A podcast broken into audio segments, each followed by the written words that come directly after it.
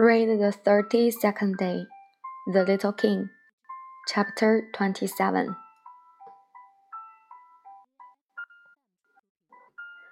This is, to me, the loveliest and saddest landscape in the world. It is the same as that on the preceding page, but I have drawn it again to impress it on your memory. It is here that the little prince appeared on earth and disappeared. Look at it carefully so that you will be sure to recognize it in case you travel someday to the African desert. And if you should come upon this spot, please do not hurry on.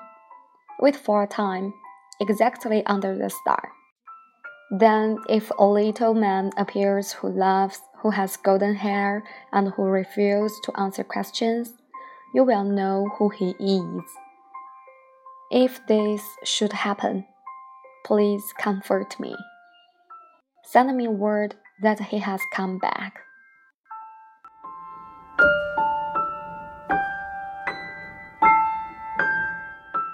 This is the end of The Little King.